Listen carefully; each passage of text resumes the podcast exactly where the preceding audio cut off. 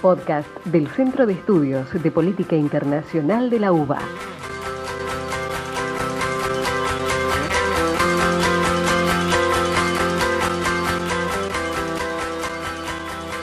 Buenos días a todos y bienvenidos a una nueva sección de podcast. Mi nombre es Melina Morales Sumay, soy licenciada en Relaciones Internacionales de la UCA y colaboradora del Observatorio de Política Internacional de la UBA.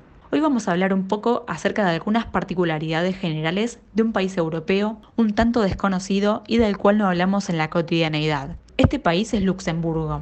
Su capital también es Luxemburgo, la cual es patrimonio de la humanidad debido a sus barrios antiguos y castillos que constituyen un ejemplo de la evolución arquitectónica.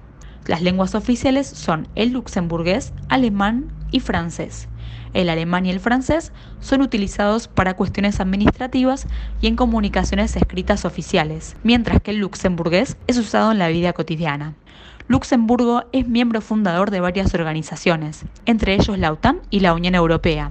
Es miembro de esta última desde el 1 de enero de 1958. Su moneda oficial es el euro. Es un país que cuenta con 2.586 kilómetros cuadrados y se encuentra rodeado por Francia, Bélgica y Alemania. Entre los poco más de 550.000 habitantes que tiene Luxemburgo, un gran porcentaje es extranjero y representa aproximadamente el 70% de su fuerza laboral. El lema del país es queremos seguir siendo lo que somos, alegando que a pesar de ser un país pequeño en cuestiones demográficas, desean seguir gozando de la independencia que alguna vez conquistaron. Respecto a cuestiones sociales, el luxemburgués es conocido por ser muy buen anfitrión. Es una costumbre arraigada en este país regalar una caja de chocolates o flores a las personas que invitan a su hogar pero estas flores deben regalarse en fechas impares, con excepción del número 13, ya que, como es conocido, es de mala suerte. El deporte nacional de este país es el ciclismo, siendo así que cuatro ciclistas profesionales han ganado el Tour de Francia. Por otra parte, la mayor parte de los habitantes practican alguna forma de cristianismo, siendo la religión católica la que aglomera a la mayor cantidad de población en un 68,7%. Respecto a su sistema político, el Gran Ducado de Luxemburgo es una monarquía parlamentaria constitucional, con un jefe de gobierno, el cual es el primer ministro. Su nombre es Xavier Bettel, perteneciente al Partido Democrático y en ejercicio desde el año 2013 hasta la actualidad, y un jefe de Estado, el cual es el Gran Duque, que dispone únicamente de derechos formales. El gobierno es el que ejerce el poder ejecutivo. Una cuestión interesante además es que es el último gran ducado del mundo. En cuanto a la participación electoral, Luxemburgo es un país en el cual los habitantes tienen un alto sentido del deber cívico y ciudadano. Es por ello que es el país de la Unión Europea con el mayor índice de participación electoral, situándose en un 91%. Las elecciones se celebran cada cinco años, en las cuales resultan elegidos 60 miembros para la Cámara de Diputados y es un órgano legislativo unicameral. La ciudad de Luxemburgo, junto con Bruselas y Estrasburgo, es una de las tres sedes oficiales de las instituciones europeas. Las que radican en este país son el Banco Europeo de Inversiones, los Tribunales de Justicia y de Cuentas y la Secretaría General.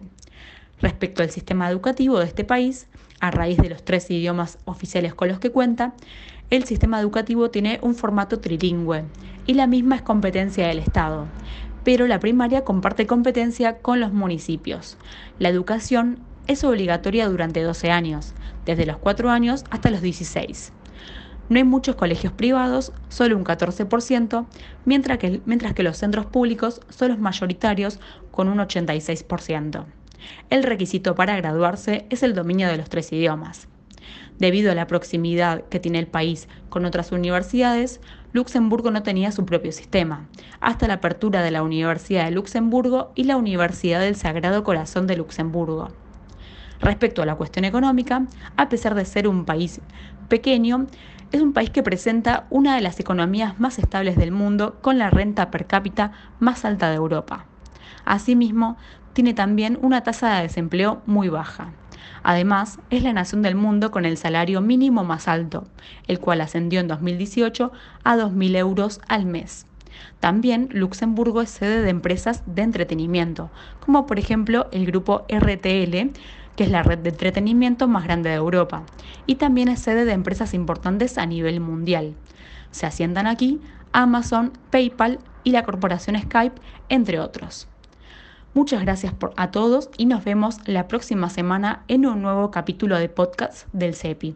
Espero que lo hayan disfrutado.